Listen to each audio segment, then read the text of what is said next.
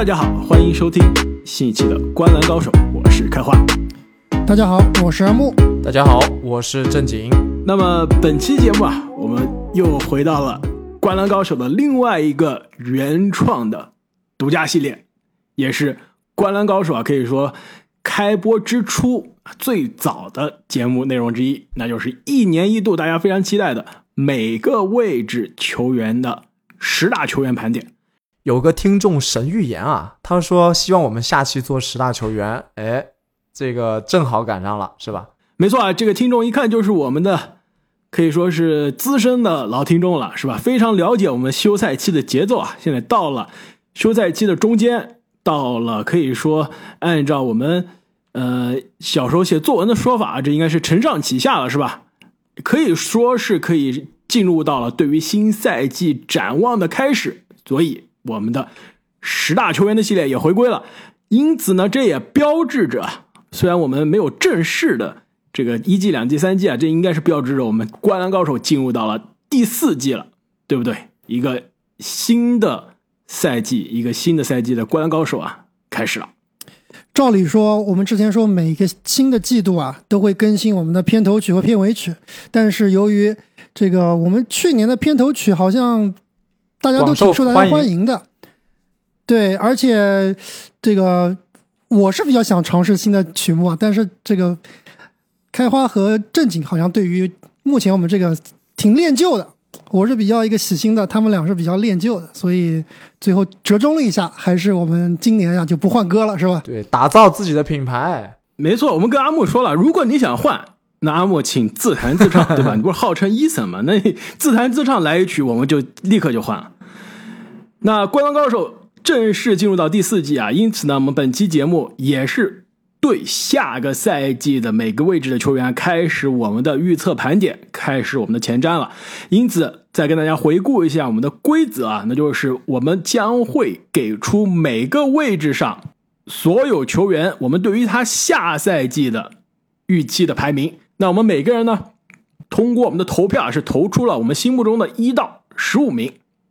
那今天呢，我们先是从这个控球后卫聊起啊，接下来是得分后卫、小前锋、大前锋和中锋。那根据我们三个人的这个投票呢，加总，最终我们是选出了前十名。那我们也会跟大家来揭晓一下哪些球员，对吧？是去年的排名下滑非常严重，哪些是今年的冉冉升起的新星啊？另外，关于这个位置的划分呢，其实每一年多多少少都有点争议啊。因为现在的这个篮球，毕竟位置越来越模糊了。就比如说像詹姆斯啊、东契奇啊这样的可以打多个位置的球员啊，我们可能是尽量按照他们在人们心中啊这个一直以来的印象，包括他到底在哪个位置打的时间比较多，他的打法。其实不应该是一直以来的印象，而是多多更多的参考上个赛季这个球员，没错，主要是打哪个位置，或者是换球队的，你要考虑一下下个赛季在新的球队是打什么位置。因此呢，这个还是那句老话，如果有的球员你在控球后卫没听到啊，不一定是他水平菜，是吧？但有的球员真的是水平菜，比如说某位球员去年 的进前十，今年我们已经都不敢投提名都没了，是吧？这提名提不到了，对，等会儿可以聊到。那有些呢是没有出现，他真的不是因为水平菜啊，他可能是他在其他位置，比如说今天詹姆斯，你就别指望了，因为我们没把詹姆斯 放在控球后卫，他们球队是有一个正儿八经的控球后卫的。正式进入今天节目之前啊，我觉得有必要这跟大家澄清一下啊，上一期节目下面留言，我看大家最多的是说这个开花是不是生病了，是吧？还还有人问我是不是得新冠了，这首先要跟大家澄清一下，这没有啊。上一期节目呢，我重新听啊，是的确我的声音好像是有些不太一样。其实跟大家揭晓一下谜底是为什么？就是因为那天是一个周日雷大刚睡醒跟大家录音的，所以声音有一些不太一样啊。这个没有开嗓子是吧？应该站起来先对着窗外大喊一下。但是呢，也是非常非常啊，感谢啊所有听众朋友们这留言的听众朋友对我们的关心啊。这也其实是不是体现出我们三个人是工作非常的辛苦是吧？除了平时的工作之外，还要加班加点，周末早上周末早晨八起来录音，这个谁能这个敬业程度，谁能达到我们这个水平？对比 J J 雷迪克还要敬业，比如我们今天晚上对吧，就是周五的工作了一整周了是吧？周五晚上夜里录音，像正经都没有出去取消了娱乐活动，出入对高级娱乐场所，游艇场所，没错，这种精神简直了，哈登看了都要流泪。对我都放了卡明斯基的鸽子。没错，那让我们言归正传，进入到 NBA 二零二二到二三赛季十大控球后卫的盘点。那在揭晓我们的前十五名之前呢，还是有必要跟大家来啊说一下哪些球员今年啊都没有进入到提名，但去年是在我们的榜单之中的。就比如说，可以说今年落差最大的是去年。控球后卫的第九名，拉塞尔·威斯布鲁克，今年是我们三个人啊都没有给他放在前十五的提名之中啊。看了一下去年我们三个人的选票啊，正经居然给了威斯布鲁克第九名，是吧？我跟阿木分别投的是第十一名和第十二名。这样吧，谁被受伤害的最深，谁来讲一下今年这个为什么不选这个人了？其实威少去年我选第九名啊，多多少少也是因为。我们有一个特别喜欢威少的听众，其实，在我们第一次做这个节目的时候啊，把威少排到应该是第十还是第九，当时就特别有争议。其实威少一直啊，应该是前两届都是比较有争议的人物，但我觉得下个赛季，通过我们上个赛季的观察，威少真的是很难出现在这个前可能十五的榜单了。那。他的现在整个大合同啊，我们上一期节目也说了，是一个应该是个妥妥的负资产。所以，如果说威少这个赛季能打我们脸，那真的对于他来说，对于他的职业生涯来说，是一件非常好的事情了。而且说到威少，我觉得还挺感慨的。包括威少在内啊，可能后面我们还会提到，比如说像洛瑞这样的球员，今年也是没有出现在提名里面。我就感觉啊，一代新人换旧人。很多之前的前十直接跌到连提名都没有了。我我看我们这个前十的榜单啊，觉得年轻的势力真的是成为了主流。我不知道其他位置会怎么样，但是至少在控球后卫这个位置上是非常的年轻化了。我记得之前我们有说过小前锋的这个位置还是几个老大哥占据了牌面，但是看看今年啊有没有新的变化。我觉得今年组织后卫这个位置应该是五个位置里面竞争最最激烈的，绝对没有之一。没错，刚刚正经说了，这个新人辈出，然后老人基本上十五名都排不到。其实还有一个原因就是，今年有几位球员，我们是重新划分了他的位置。之前呢，我们是把它划分在了，比如说前锋啊，或者说这个得分后卫的位置。今年呢，由于我们参考了去年的数据，大部分时间这些球员都是主要打得分，主要打这个组织后卫的，所以我们有几个大神从。别的位置啊，移到了这个组织后卫的位置，还有就是今年的很多新秀或者说新人啊，很有可能会爆发。而且我想说一下威少这个事情，其实我们做这个每个位置的十大球员排名，包括我们之后还要会做下个赛季的十大爆发球员。但是如果让我来说啊，我要立个 flag，就如果说下赛季有这种十大浪子回头球员的话，我愿意赌上威少一把。我觉得下赛季的威少很有可能会让我们有所惊喜。当然，他这个惊喜能不能够是进入百前十的惊喜，我觉得可能不见得。但是前十五其实是有希望的，不夸张，我觉得不夸张。说实话，我看到我们三个人啊都没有给威少提名，还是心里有一点点遗憾的。虽然我自己也没投威少，但是我觉得，呃，如果威少能回到前十五，甚至冲击前十的水平啊，我觉得也并不惊讶。那其实刚刚这你也提到了，比如洛瑞，去年我是把他放在第九了。那合同年之后又年纪大了一岁啊，洛瑞今年也是遗憾落选了，没有进入到我们的前十五的提名。另外还有位呢，其实去年是在十五的边缘啊，就是排到第十五的福克斯。其实前一年、再前一年的福克斯常规赛打的可以说是风生水起，对吧？二十五加七，效率非常高。但是去年呢，很明显。在交易截止日之前啊，这个数据是下降非常的厉害。但是呢，在交易截止日之后啊，其实，在呃萨博尼斯的身边，其实特别是啊这个自己的竞争者哈里·沃顿走了之后啊，福克斯是有复苏的迹象的。所以今年我们没有把年轻的福克斯，二十四岁的福克斯放进来啊，也有可能，我觉得他是会给我们带来一些新的惊喜。没错，福克斯也很有可能会打我们的脸，而且特别是我们看到夏季联赛啊，他的这个新科队友。基甘穆雷，也就是开花的这个宝藏男孩啊，好像是真的挺厉害的，而且打法还真的挺适合福克斯的。对，另外还有一个啊，是去年在得分后卫排十三名啊，我记不得阿木，你去年给他在得分后卫投票是怎么投的了？我想翻出来看一下，没看到啊。我估计阿木你应该把他投到得分后卫前十了。今年把他放在控球后卫也是没有进入到我们的提名啊。阿木，要不你再来解释一下这个多次伤害你的人吧？KPJ，他他没不算伤害我吧？我仍然对 KPJ 是保持呃，我仍然对 KPJ 是抱有非常大的期望的。最主要其实还是对于下赛季火箭这个打法，现在看来还不是非常明确。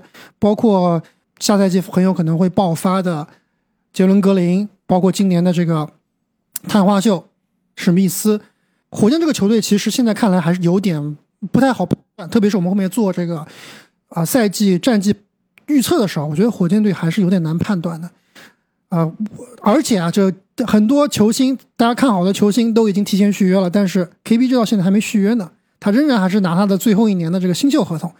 这个下赛季到底能不能够打出一个高的身价，其实现在我们还要啊拭目以待一下。另外呢，还有两位控卫啊，也是非常年轻，下赛季呢其实都是有爆发的潜力啊。一个就是一直被伤病折磨的朗佐鲍尔，另外一个呢就是签约尼克斯的。杰伦布朗森了，其实两位都是有可能在下赛季打出比较好、比较健康的赛季啊，那冲击前十五。但是最终呢，也是非常遗憾，我们竞争太激烈了，没有进入到前十五的排名。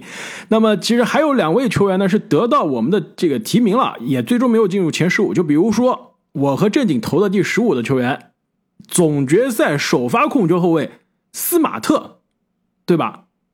其实我觉得是值得前十五的，他是。刚刚擦肩而过啊，没有进入到前十五。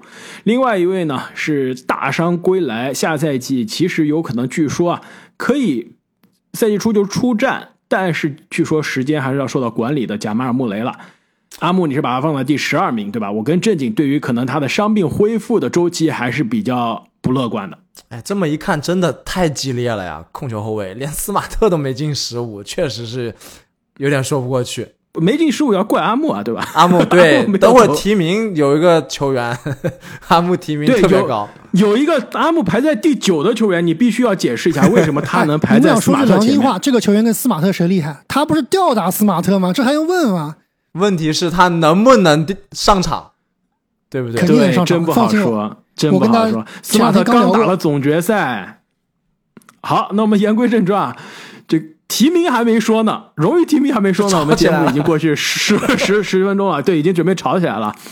先来说排名第十五的下赛季 NBA 的控球后卫，来自印第安纳步行者的泰里斯·哈利伯顿。我和正经呢是把哈利伯顿排到第十四，阿木呢也是把哈利伯顿放在了他的提名的名单第十五名。其实我们对他观点应该都是非常一致啊。上赛季他是。啊，被我们放在了得分后卫的第十名。今年看上去是排到第十五啊，其实真的是得分后卫和控球后卫的这个深度完全不差太远了。如果他放了得分后卫，今年依然是在得分后卫去评选啊，那很有可能前期我觉得有可能，呃，差不多。为什么去年是得分后卫，今年是控球后卫呢？因为球队的布罗格登走了之后啊，啊，哈利伯顿特别是换了球队，对吧？呃，在印第安步行者更多打的是一个控球后卫的位置。是球队的主控，其实我觉得我这边可能需要剧透一下了，因为我每年做十大位置排名的时候，我可能就会剧透一下我的十大爆发球员。我现在第一个剧透就出现了，下赛季十大爆发球员，我第一个提名哈利波顿。其实很有可能啊，下赛季哈利波顿就会成为啊我们这个前十得分后卫经常出现的另外一枚年轻人，SJ 就会往这个方向上发展啊。风格啊，数据都会非常的类似，防守肯定是比 SJ 差不少，但是高效的命中率，这个比较全面的打法，对吧？而且是可以说场上场下非常靠谱的领袖啊。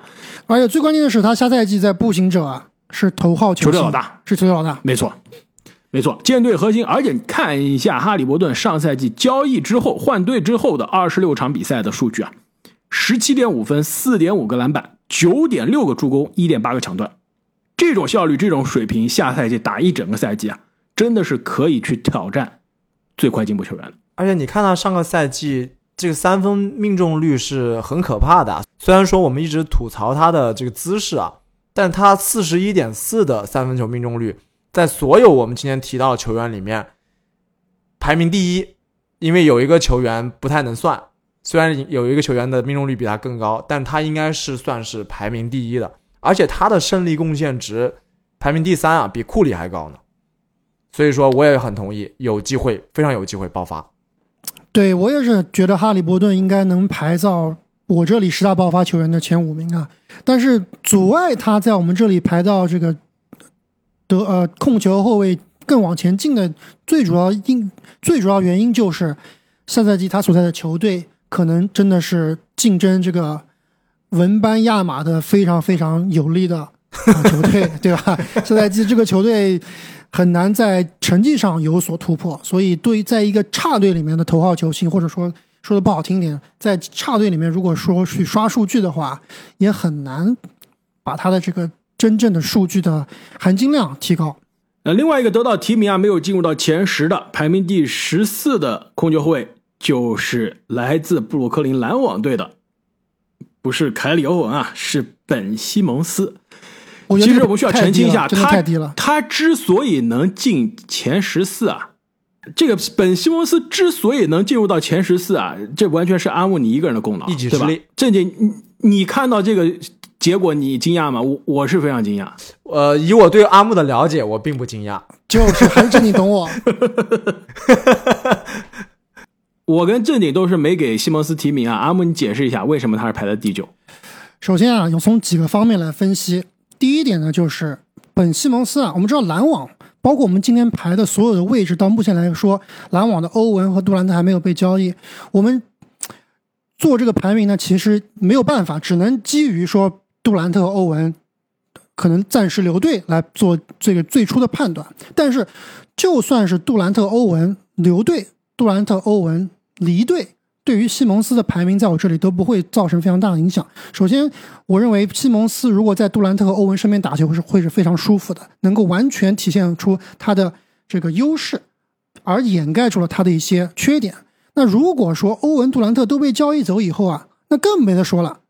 本西蒙斯就是布鲁克林篮网的老大，前两天刚刚过完自己二十六岁的生日，而且呢，他也是休养了很长时间。这个经常发社交媒体也是说啊，夏今年夏天在这个健身房啊，包括在球场上啊，也是挥汗如雨。所以，我对于西蒙斯下赛季的这个发挥啊，或者他的表现啊，我是非常非常的，我觉得是有保证的。就毕竟他在受伤之前是连续两年的啊全明星，而且在前一年还是二零二零年还是三阵阵容，包括最后最近的两年。呃，包括二二零年和二一年两年都是这个防守一阵，经常有人说他是真正的这个最佳防守球员的候选人。另外一点就是跟刚才我们说的哈利波特不一样的，就是布鲁克林篮网他没有办法去争夺文班亚马，因为他没有选秀签，所以不管是杜兰特、欧文交易也好，还是这个不交易也好，布鲁克林篮网他的目标肯定没有办法摆烂的，他肯定是要冲战绩的。这个。不管怎么样，我觉得篮网队就算把两个大哥交易走以后啊，他的战绩应该也是最起码是在这个外卡区间的。所以论战绩来说，我觉得西蒙斯下赛季也是相对来说是比其他的球员有优势的。所以我把他排第九啊，其实是真的是不夸张的。他才二十六岁啊！哎，但是啊，我想说一点啊。你看好西蒙斯，我不觉得惊讶。但是问题，我惊讶的是，安姆，你去年把西蒙斯放第九，然后西蒙斯一年半没有打球了，换了个新球队，还要磨合体系，对吧？现在也不知道他是到底心理受伤还是这个背后受伤，到底哪里受伤？一年半没打球，你现在还把他排第九，这个我觉得有点说不过去了。有夹带私货呀，因为西蒙斯到篮网了。哎，你这个说错了。其实我对西蒙斯还真的不是因为篮网加内斯后。还记得当时西蒙斯跟七六人闹最僵的时候，是谁这个力排众议力挺西蒙斯的嘛？说是这个问题出在了七六人的管理层，七六出在了七六人的更衣室，对吧？所以从那个时候，其实你就已经。看好了西蒙斯，对，当时他不是篮网人的时候，我就已经看好西蒙斯。你觉得这不是一家人不进一家门啊？对，这哥们气质跟欧文很大。其实好像他们俩都是澳大利亚的，是吧？对。哎，这说不定还真有啊，真有点意思啊。土澳的气质还是摆在那啊，和欧文一样。其实我对西蒙斯的能力啊，没有任何的疑问。就是如果他能正常出战的话，但问题就在于这个正常出战。因为我们这个排名是兼顾考虑常规赛和季后赛综合的这个球员水平，所以说他到底能做出多少贡献啊？在我这里是非常非常大的疑问啊！虽然说他发这个社交媒体，但是很少有听到新闻说他跟队里面是怎么样的这种队内的训练的，这种对抗的训练的，要不然就是发几个那种在。纽约的一个什么高档公寓的篮球馆里面跟别人打打投投三分的这种 打野球是吧？在这里，在我这个地方根本都算不上真正训练的训练的这个消息啊，所以我对他的出勤率、对他的综合的贡献是非常大的疑问。而且呢，另外一点让我疑惑的就是西蒙斯排在第十四啊，为什么现在排到第十三的这个人的得票啊？是吧？跟西蒙斯几乎一样，这让我非常的惊讶。那就是去年的 NBA 的状元凯德康宁汉姆。其实康宁汉姆啊排在十三啊，我都觉得有点低了。因为如果你以一个新秀的标准来看啊，去年的康宁汉姆的数据也是一个历史级的新秀表现，场均十七点四分，五点五个助攻，五点六个篮板。但是他最后新秀排名都没排进前二。最佳新秀，但是，对，但这点是因为去年的新秀可以说头部的力量太强了。莫布利这种级别的新秀不是一年，对吧？不是一年两年都会出现的。包括巴恩斯，其实也是打的非常的出色。那康利汉姆去年的新秀的这个水平，十五加五加五，再加一个三分球，历史上出现过的啊，弗朗西斯、卢卡东契奇、拉梅罗鲍尔没有了。康利汉姆就是打着历史级的新秀的控球后卫的表现，而且呢，他跟拉梅罗鲍尔的新秀赛季非常像，就是前半段打的不好，后半段越打越带劲。全明星赛之前呢，前四十四场比赛他是场均十六点七分，五点三个篮板，五点五个助攻，百分之四十一的投篮命中率。后面全明星赛之后的二十场比赛。场均二十一点一分，五点七个篮板，六点五个助攻，百分之四十六的投篮命中率。所以，我这边再剧透一个，不出意外啊，康尼汉姆也是我十大爆发球员下赛季的选项。我听开花你说这个描述康宁汉姆，特别像我去年听你描述拉梅罗鲍尔。是的，基本上拉梅罗鲍尔去年有没有爆发？是不是爆发了？有没有进全明星？是不是？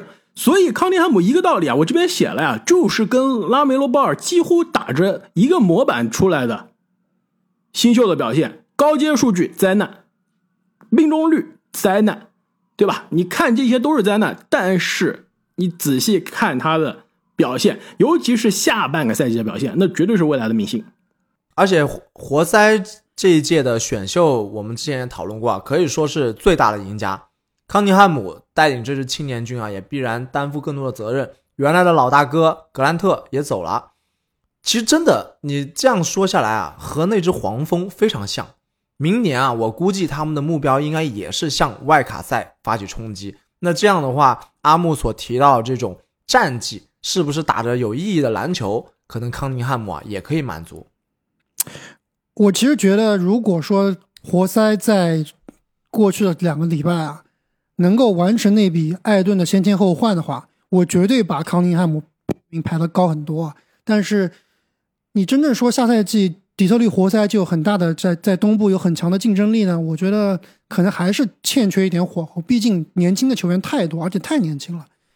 所以，确实康宁汉姆下赛季很有可能是爆发球员之一啊。但是，我们刚刚提提名的这些球员里面，我觉得康宁汉姆未必能够在下赛季的表现能够赢过他。所以。毕竟还是竞争太激烈了。那排名第十二的球员呢？去年是排名第十三，那就是来自多伦多猛龙队的控球后卫范弗利特·范乔丹。那么范乔丹去年也是啊，职业生涯终于进入到了全明星的场均二十点三分。四点四个篮板，六点七个助攻，一点七个抢断，关键呢是每场可以贡献三点七个三分球。这个场均三分球的命中数啊，是在今天我们讨论到的所有的控球后卫中是排名第二的，仅次于库里，应该是比哈登啊、利拉德啊欧文啊都要多，所以这一点应该是他去年的表现的特长之一。但是他的命中率呢也是非常的糟糕，在我们今天讨论的所有人中啊，应该是排名倒数第二。更关键的，我觉得有点尴尬，就是 在全明星赛前后，那范弗利是球队的全明星，唯一的全明星。但是后面越打越觉得可能，哎，是不是夏卡姆才是球队真正的老大，是吧？又把当年的明星西亚卡姆的水平打回来了，而且越打越好，成为了一个组织中锋的感觉。然后再到。球队的新秀啊，巴恩斯渐入佳境，甚至范弗利啊，在季后赛可能是打了四场比赛之后就伤退了，所以下赛季范弗利是不是球队的老二都不一定了吧，是吧？老大肯定是别想了，说不定是球队老三。对你这么一说，其实我们把范弗利特排到第十二名啊，好像真的是有点高了。我看我排的是十四，你们俩排的都是十三。但是我觉得作为上赛季东部第五的这个球队发动机啊。范弗利特还是有资格排到这个位置的，而且赛季猛龙战绩肯定也是非常有竞争力的。没错啊，而且这一只常人如林的这种侧翼长手怪的猛龙，其实就是需要范弗利特这样一个能投三分、能组织、能突破的一个后卫的存在，才能配合这些常人嘛。他的位置还是非常重要的。没错。那么最后一个得到提名，但是最终没有进入到前十的控球后卫啊，我觉得就是非常有争议了。去年还是前十，打了一个爆发赛季、全明星赛季之后，现在变成第十一了。对，开话你给我解释一下，我 为什么对他打抱不平啊？我我问你啊，阿莫，你把他投到第十三名了，我给他是排名第十，对吧？对你也给他第十啊，你也没给他进步呀，是不是？但是至少我投票给他的排名是最高啊。那就是来自黄蜂队的控球后卫拉梅罗·鲍尔，他的问题主要是来自于队友啊，对，很大程度是有队友影响的。嗯，对，这说他坑的队友之前啊，我我还是要夸一下拉梅罗的。去年的拉梅罗全明星打出了场均二十点一分、六点七个篮板、七点六个助攻、一点六个抢断的非常优秀的数据。如果以他这个二十一岁之前啊，打出场均。二十加六加七的水平放到历史上来看，我告诉你就三个人，可以用三个字：卢卡东契奇、詹、卢、球，就这三个人。詹姆斯、卢卡、球帝没了，所以严重被低估的一个赛季啊！而且关键是他防守并不差，我觉得他防守其实是比我们排在他前面的很多个年轻的爆发型的。控球后卫防守是要好的，就很多跟他经常拿在一起比的那几位啊，而且更关键是他的年纪，对，他的年纪比前十的所有人都年轻。你要是让我说这些人里面谁明年进步的空间最大，我觉得拉梅罗进步的空间肯定是非常靠前的，最年轻啊。但是好了，我夸完他了，我我帮你们圆一下啊，的确下赛季看拉梅罗呢。我觉得有一个拖他后腿的，就是球队前两年都是打着外卡赛，但是呢，离季后赛说实话实力差距很大，沾着外卡赛的光，但是没有季后赛的实力啊。下赛季球队的战绩，我们现在还没有聊过啊，但是我相信我们都会觉得球队战绩是有明显下降的，是不是？因为球队不能说有明显下降吧，但但是肯定不会有明显提高，对吧？我现在可以告诉你是明显下降，因为球队的。另外一个明星年轻球员，他的好伙伴迈尔斯布里奇斯，NBA 职业生涯现在几乎就要断送了，要断送了，能不能再打一场 NBA 比赛，现在都不确定。对，就是他据说是家暴，对吧？应该是面临着这种刑事的起诉。如果一旦成立的话，基本上职业生涯就断送了，没有球队敢签他。关键他是合同年，对吧？没有球队敢给他打合同了。其实关于拉梅罗·鲍尔啊，我觉得有一点就是，你看他数据确实很爆炸，看他打球，其实看起来很多情况下也是这观赏性很强啊。但是下赛季拉梅罗·鲍尔最需要证明的就是他到底能不能打这个赢球的篮球，他到底能不能够？就我觉得他的这个打篮球的态度啊，始终是有一点不够严肃，接球。是吧？有点有点不够严肃，所以他毕竟还是年轻嘛。刚刚开玩笑说了，就前十里面最年轻的球员，他上赛季我的看点就是能不能够打得更成熟一些。没错，其实我也有同样的感觉啊。所以说，这个 Excel 这个数据栏真的是会骗人，有些时候你看，虽然刚刚说到他和詹卢打着同样的非常爆炸的这个什么第二年的赛这个数据是吧？但是你看看詹姆斯和卢卡对比赛的影响力，他们这种统治力完全是不是一个层级的。我觉得咱们都不用聊这个詹姆斯和卢卡东契奇啊。我觉得之前我记得之前我们聊过这个话题，特别是我跟开花，我记得我们在节目里聊过，就是当时我们在聊说拉梅罗·鲍尔、贾莫兰特以及特雷杨到底哪一个球员是未来的这个真正的控球后卫的接班人、接班控控球。对未来之星，那开花其实当时是非常看好拉梅罗·鲍尔的。但是如果你真正就刚刚刚正正宁所说啊，你把这三个人的这个态度、赢球的态度，对吧？你想想看，卢卡·东契奇是什么样的一个？呃，你想想看，这个莫兰特是争胜心是多强、多要强。这个特雷杨就更不用说啊，非常非常的啊。认真，非常非常较劲儿，但这一点上，我在这一点在拉梅罗身上，我其实看的还是比较少，所以下赛季我是非常希望他能够真正打更多一点，怎么讲，男更男人一点的篮球。那有点难了，球队老二跟他空中连线的人都打不了球了。下赛季其实这也是影响我给鲍尔投票的非常重大的因素之一。我相信他下赛季啊，很有可能不是打的那种。就是赢球的意义非常大的比赛，这点是让我非常担心的。因此呢，还是最终没有进入到前十啊。哎呀，我又看了一眼时间啊，按照我们现在这个进度聊下去啊，本期十大控球后卫，我们估计要往两个小时上去了。要不这样，本期节目我们分上中下三期跟大家来慢慢讲解我们三个人对于下赛季 NBA 十大控球后卫的选择。那其实现在看来，还没有进入到前十啊！这前十一到十五，再加上得到提名没有进入到前十五的讨论，就已经非常激烈了，充满着争议和话题性。相信下面进入到前十之后啊，讨论应该会更加激烈、更加精彩。